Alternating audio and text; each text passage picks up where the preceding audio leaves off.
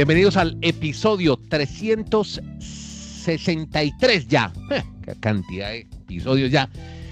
Y lo hacemos diario. Es un podcast que originamos desde Chile, Estados Unidos y Colombia con Kenneth Garay, Dani Marulanda y que les habla Andrés Nieto Molina. Son 20 minutos nomás mientras usted va de la casa al trabajo, si es que ya está trabajando en su oficina o, o si tiene un descanso en su casa en el teletrabajo. Son 20 minutos para escuchar noticias, informaciones, historias, crónicas sobre deportes americanos. Y dentro de los deportes americanos podemos enmarcar la liga de la MLS. Vamos a empezar hablando un poco de fútbol porque tenemos información del equipo de Miami y siguen creciendo el número de contagiados con COVID-19 y hay una disposición de la MLS donde dice que determinado número de contagiados el equipo queda desclasificado o descalificado. Hola, Kenny, ¿cómo anda? ¿Cómo le va, don Andrés? Un abrazo, feliz fin de semana para todos en la redacción de la Sacó del Estadio Podcast. Qué bien que lo escuché con la NBA, señor. Bueno, eh, en la MLS se inician los playoffs esta noche. Recordemos, estos primeros partidos, esta primera fase, es a un solo partido. El que pierda se va. Juegan los dos equipos de expansión, Nashville y Miami. Entonces, que la Copa Betplay, donde ya quedó eliminado Millonarios ayer, es así, un solo partido y chao, para la casa si pierdes, así sean penaltis. Sí, y eliminado Millonarios, exacto. Eh, y así debe ser, me parece, en algunas instancias y en algunos torneos. Pero bueno, esta es parte de, esta es una especie de liguilla que tiene la MLS con la cual se inician los playoffs. Nashville se enfrenta a Miami, dos equipos de expansión, y por otro lado, el New England Revolution se enfrenta a Montreal.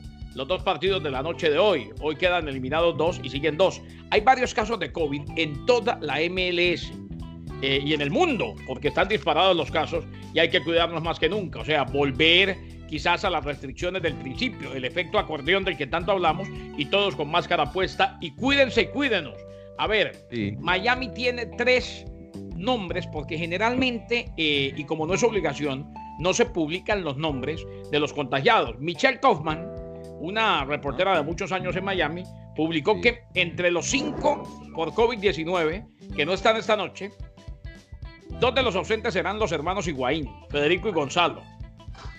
Y el otro, Leandro González Pires. Ayer nos lo explicaba Dani Marulanda. Hombre, hay que tratar de jugar con lo que se tenga para evitar perder el partido por descalificación. Bueno, con esa información, esa historia, hombre, los hermanos Higuaín, el Montreal lo dirige Titi Henry, ¿no? ¿Todavía sigue de técnico?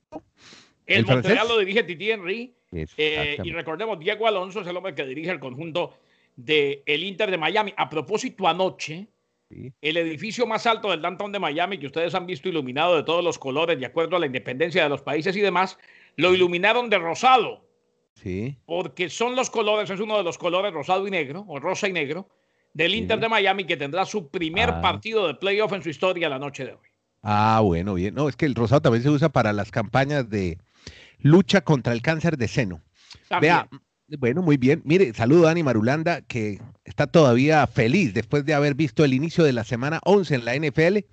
Me cuenta él internamente que vio un gran partido de fútbol americano de la NFL entre Arizona y Seattle. ¿Cómo le fue, Marulanda, con el partido? Hola.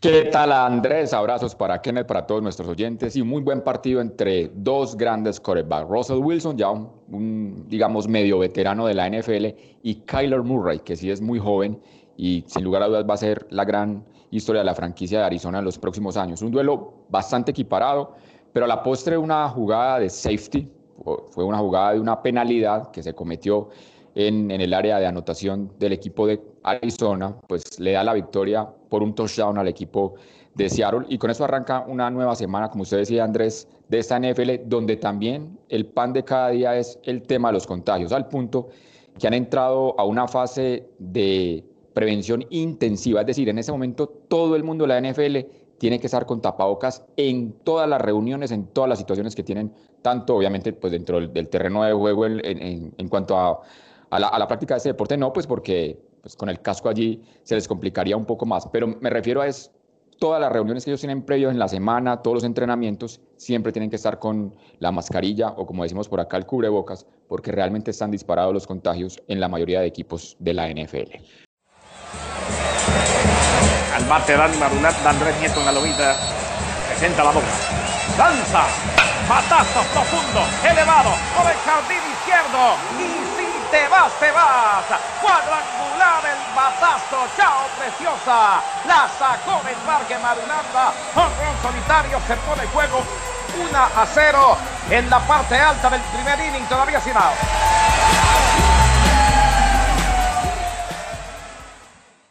Para hablar de béisbol, porque tenemos informaciones de un eh, pelotero de los Yankees de Nueva York al que le han reducido la sanción. ¿Quién es, Kenny? Ustedes lo recuerdan, Andrés, porque precisamente fue ante los Astros de Houston eh, y se le acusa de pelotazo, de dar pelotazo, de dar o intentar dar. Es la sanción. La suspensión de tres juegos a Chapman, senador de los Yankees de Nueva York, por lanzar cerca de la cabeza de Mike Brousseau de los Reyes de Tampa, fue ante los Reyes de Tampa, fue reducida a dos luego de que apeló la sanción. Eh, se anunció el resultado de la apelación. La audiencia fue dirigida por el asistente especial del comisionado, John Marheal Jr. Chapman, que cumplirá la suspensión al inicio de la próxima temporada. El castigo original fue anunciado por Chris Young, el vicepresidente senior de operaciones. Así pues que Chapman, que ponchó a al terminar el juego y el pelotero de los Reyes comenzó a caminar hacia su dogado antes de dar vuelta e intercambiar palabras con miembros de los Yankees de Nueva York en aquella jugada, pues ahora ve como su sanción queda en dos juegos. La peló de 3 a 2. Bueno, buenas noticias para Chapman, así como hay buenas noticias para el golfista colombiano Camilo Villegas, que está liderando un torneo por estos días. Cuando usted oiga el podcast, de pronto ya no lo está liderando. Recordemos que son torneos de todo un fin de semana larguísimo. Pero lo bueno es que Villegas, después de haber perdido a su pequeña mía de 22 meses, hoy lidera un torneo PGA, Dani. Sí, señor, y es muy buena la claridad porque estamos haciendo una reseña de lo que fue la primera ronda de ese torneo en Sea Island, Georgia. Ese torneo que se llama el RSM Classic Ahí me, se me cae una calza, mi estimado Garay y Andrés. ¿Cómo se llama el torneo? Nuevo este torneo se llama RSM Classic. Ah, bueno. Ese torneo lo está liderando en la primera ronda Camilo Villegas. Y lo que es el golf, lo que es día a día este deporte, porque también está Sebastián Muñoz. La semana pasada y el, fin de semana estuvimos muy pendientes de Sebastián Muñoz, que a la poste terminó entre los 20 mejores del Masters.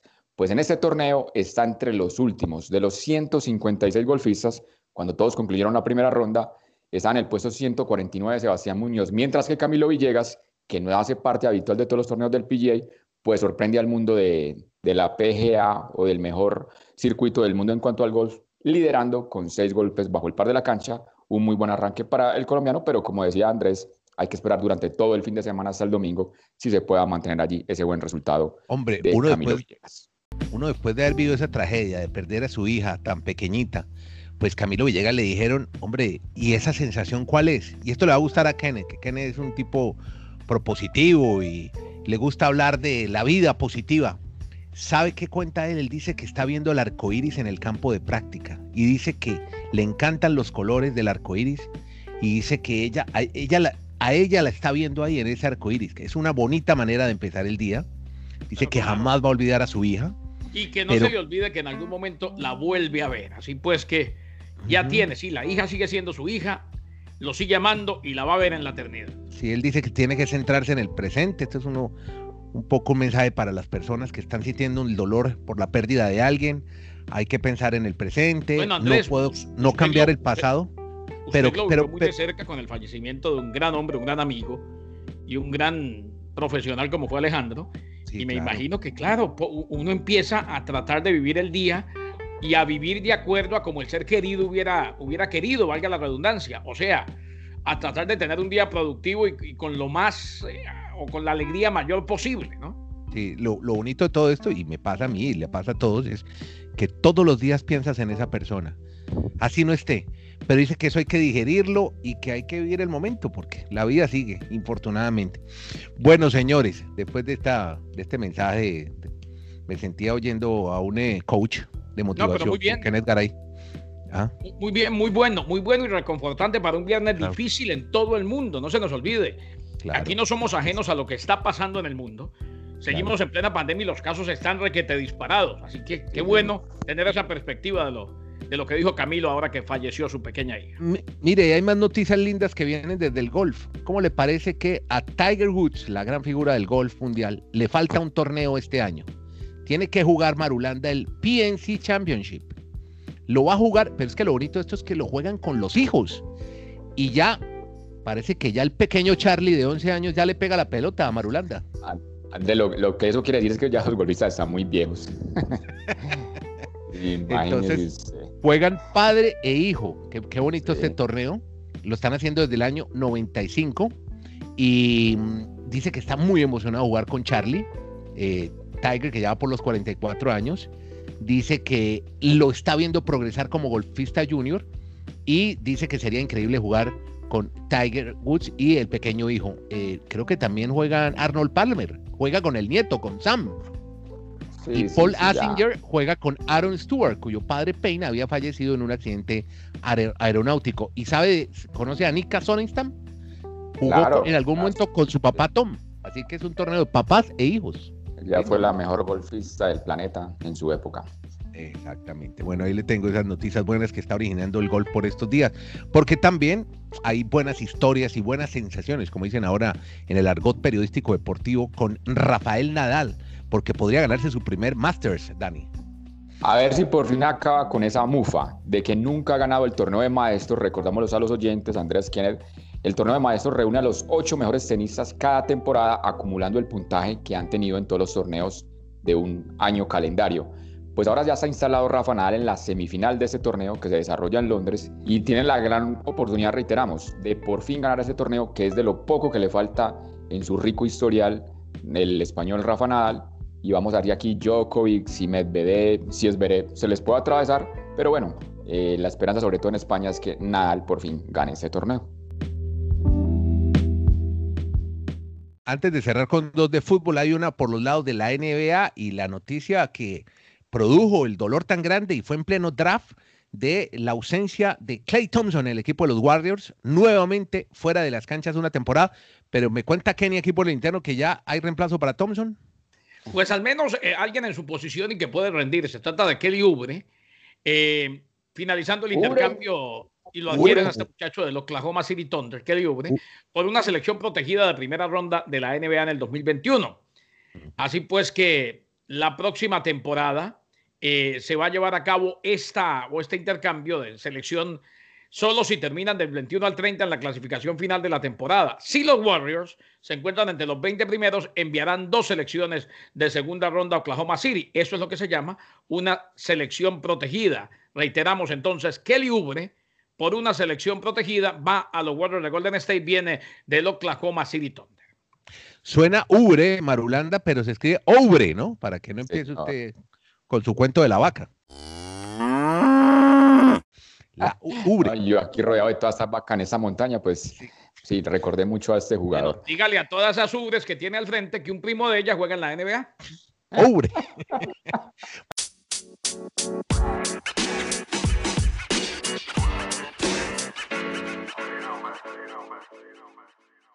Bueno, oiga, Maruli, ¿qué pasa, hombre, con el, el portugués Queiroz? Ayer decía récord, diario portugués, que están negociando la salida por dos millones de dólares a plazos, porque es que la plata la federación, la Federación de Colombia es un despelote, se la gastó ya en unas multas que le impuso la superintendencia por la venta de boletas. Sí, déjeme rematar este podcast hoy, en mi caso, con temas acá muy de la parroquia, pero es que en Selección Colombia, como usted lo está diciendo, Andrés, se filtró una información de una publicación récord, un, diario que tiene mucha credibilidad en Portugal, donde, como usted está comentando, dicen que el tema es si pagan la indemnización de 2 millones de dólares, Queiroz iba sin ningún problema de la selección Colombia. No ha salido un comunicado oficial, pero las fuentes más cercanas a la federación dicen que están llegando al arreglo para que Queiroz obviamente no siga al frente de la selección Colombia. Y ya empieza el desfile de candidatos, de ofrecimientos, pero lo que más me llama la atención... es, ¿Usted se imagina a managers hablando con todos los periodistas y, y poniendo tendencia a cada técnico? Pero lo que más me llama la atención es que hay una corriente que habla mucho de que el señor Lescano, que es el que maneja todo el andamiaje de la organización de Peckerman, está nuevamente con intención de volverse a reunir con los dirigentes de la Federación Colombiana. El punto es el siguiente, Peckerman, para mí fue una de las claves del éxito de él, fue que blindó la selección de la prensa, de los directivos, o sea, él tenía su grupo de trabajo que eso era prácticamente ¿qué decimos? Una, una cantidad de personas que, trabajaba al mando de Peckerman, pero nunca dejó ese contacto con prensa, con directivos. Y la nueva junta directiva de la Federación Colombiana, eso fue lo que no les gustó y por eso a Peckerman no, no le renovaron después del Mundial de, de, Inglaterra. Básicamente ese punto. No sé cómo podrían volver a, acomodar esas situaciones, pero aquí hay una gran corriente de gente que todavía valora es un tipo digno. Yo sí, Peckerman es un tipo digno. Si yo vuelvo, vuelvo con mi gente. Exactamente. Y, más, más, ahora, y más ahora que quedó claro que más allá de, de dos o tres eh, casi, casi dementes que criticaban constantemente a Peckerman, hombre, era el técnico ideal para seguir el proceso. Mm. Y exacto, esa es la palabra que quería rematar en el tema de Peckerman. La dignidad, no sabemos Peckerman si obviamente va a decir, si a mí me trataron y salí por la puerta de atrás porque no respetaron ese proceso, pues a mí me parece muy complejo. Si no le dan las mismas condiciones, que él vuelva a la selección Colombia. Y el otro... Es más, yo les diría, vea, saben que vuelvo y, esta vez a Pascual no lo voy a tener a 15 metros. Eh, lo voy a inscribir en planillo y va a estar sentado al lado mío, ya. ¿Quieren o no? Ahí del banco. Sí. Es más, es más, yo vuelvo con tal de que dejen que a la conferencia de prensa vaya y hable Pascual. Así de simple. Hasta muy fluido de la selección. Hasta muy fluido, incluso con muy buena relación con los jugadores, y era el que les organizaba todo el tema de la logística. ¿Sabe qué es lo que a mí me molesta? Y, perdónenme que sea tan insistente, yo me prendo muy fácil y lo sé, compañeros. Mm. hay cosas, hay cosas que, que a mí me, me, causan mucha molestia y le pido a Dios que no me causen tanta molestia porque al fin y al cabo no las puedo controlar qué problemita tan grande que tenemos, sobre todo en Latinoamérica, con la plata que ganan los demás, ¿no? No, que es que este se llevó una comisión que, hombre, por Dios, si se están dando las cosas, que ganen plata todos. ¿eh? Así como ayer, alguien decía, punto... escúcheme, Dani, alguien decía, ¿cómo le parece que le van a dar entonces dos millones por 18 meses de fracaso? Hombre, claro, si estamos hablando de un contrato profesional. Carlos Queiroz es un técnico de toda la vida, fue técnico del Real Madrid. Yo no sé, mm. es más, yo, yo les, les diría, vea, no me voy hasta que no me den los dos millones y en un solo, en un solo pago, en una sola cuota. Sí. Se asegura. No, y el tema es que nunca comprobaron, o sea, toda esa prensa que ha filtrado que, el, que en la selección llevaban jugadores para venderlos, o sea, donde aparezcan las pruebas, correcto, pero es que nunca han comprobado eso en el tema del escano. Otra propuesta rápida. Que el técnico no sea Peckerman, que sea Pascual. Y lo apoyo. bueno, eh, eh, en, los candidatos está Lorenzo, que era el asistente principal ya en la parte técnica de, de Peckerman. También suena allí en esas barajas. Bueno, oígame, lo importante es, que no se vayan a agarrar como, como... editorial del nuevo técnico Pascual. Sí. Óigame, con Pascual lo bueno es que, no, se peleaban en el vestuario, como si parece ocurrió con Queiroz. Eso es por lo menos lo que alcanzan a decir algunos periodistas en Colombia. Salió un comunicado de James diciendo que nunca hubo riñas ni agresiones. No, eso se volvió, hemos dicho, el camerino totalmente reventado. No, pero, pero hay dos puntos, Andrés, Andrés. El primer punto es, están las pruebas, eso fue unas cadenas de WhatsApp, pero no hay un periodista que en ese momento haya mostrado videos, grabaciones con así. hay uno, Ahora, hay uno que lo ha dicho a mí me sorprende, compañeros, y ya me voy, a mí, me, a mí me sorprende y, le creo, porque siempre es un tipo muy serio, a Javier Hernández Bonet. Bueno, él, eh, es, él, él, es el que ha filtrado toda la información. Por eso, yo le creo. Ah, ah bueno. y yo también. un tipo muy serio, mucha credibilidad. Y después resulta que se equivocó, se equivocó. Pero cuando me dicen, cuando me dicen Hernández Bonet es como si me dijeran Madulando Nieto, yo les creo. Mándeme los videos o, la. Pero ¿quién se va a poner a grabar en el momento, hombre, cuando son testigos, gente que vio y dijo, oiga, jugador que estaba ahí contó y seguramente se lo dijo a, le filtró la información a Javier y Javier lo contó al aire. Eso fue todo. Yo lo que sí no creeré nunca, y ahí sí necesito que me manden los videos, es que James redactó el comunicado. El que me pruebe eso, le doy todo lo que tengo, que no es mucho, pero se lo doy. Bueno, en fin, lo último, si eso comprueba o no se comprueba, lo único es que en la era de Peckerman eso nunca sucedía. Nunca pasó. O sea, si porque, si porque entre el técnico, oiga, los, los trapitos sucios en casa. Es muy importante el manejo de grupo. Eso sí. O sea, a, eso no tanto la táctica. ¿Saben quién es Peckerman? Peckerman es longístico. Sabe manejar aquí, da un poquito pues, aquí. Dicen que, dicen que es un tipo bonachón, un bacán, que, que los deja de lo que quieran. Tiene que apretar, te da un abrazo cuando rindes ese. Exacto. Para uno eran los papás, para otro era un abuelo querendón, y eso le gustaba a los jugadores de la selección. Bueno, para no colombianizar mucho este podcast, porque nos oyen en todos lados, Antonio Valencia. tengo el café adentro. Sí, pero. pero lo quiero como el abuelo Melano, como cualquiera de esos. pero hay que hablar de todos, y más de un ecuatoriano que fue figura en el United, se llama Antonio Valencia, que se burló de Colombia, de la goleada. Dijo, oiga, faltaron seis goles más para llegar a, a 15, pero esto lo dijo entre, entre bromas. Tiene razón, Andrés, y cuando el 5 a 0 con los argentinos, Eso eh, todavía están gozándose algunos. Oiga, y yo pensé, que él, yo pensé que él ya se había retirado, pero todavía tiene vida útil en el fútbol. ¿Para dónde se va, Garay? Eh, Antonio Valencia está a punto, Andrés, de llegar a los Gallos Blancos del Querétaro. Vea usted, ¿ese es de primera o de segunda? No, no, no, de primera. ¿Gallos Blancos? Sí, los Gallos Blancos del Querétaro, claro. El tradicional. ¿Sabe quién jugó en los Gallos Blancos del Querétaro? Pero se llama así o le dicen los Gallos Blancos. No sé, le dicen los gallos blancos, se llama, eh, creo que se llama gallos blancos, pero toda la vida le hemos dicho gallos blancos. Y es que allá hay mucho gallo blanco en Querétaro. ¿Usted qué hay? Yo, yo sinceramente, yo sinceramente no lo sé, pero en Nueva York no hay muchos toros rojos y hay un equipo que se llama los Red Bull. Bueno, oiga, usted me quedó viendo el nombre de un equipo de béisbol de Panamá. ¿Cómo es que se llamaba? La otra vez que estamos hablando del, de la serie del Caribe. Un nombre chistosísimo. El, equipo de Panamá, ¿cómo se llamaba? Los astronautas. Sí. Eso nunca supimos. Los, astronautas de, los de Panamá, claro. Bueno, ahí tenemos dos tareas, gallos blancos. Y bueno, si alguien, si algún oyente nos puede ayudar, ahí estamos, nos pueden dejar sus comentarios en YouTube, en La Sacó del Estadio Podcast. Escriba podcast al final de La Sacó del Estadio. Y si alguien sabe por qué le dicen gallos blancos al Querétaro o por qué le dicen astronauta al equipo de béisbol de Panamá, pues lo comentamos y lo saludamos aquí en este podcast que se llama La Sacó del Estadio, que hacen es de Dani Marulanda, este podcast es de Kenneth Garay y Andrés Nieto Molina. Estamos en Estados Unidos, Colombia y Chile. Siempre conversamos 20 minutos, contamos rollo, rolletes. Nieto, ¿cómo es el apellido de Pascual? Lescano, con Z. Eh, mi campaña para despedirme, Pascual Lescano para técnico de Colombia. Bien, buena. bueno, gracias a todos. Sigan este podcast. Gracias por estar ahí en las redes, en su celular. Chao, que la pasen bien.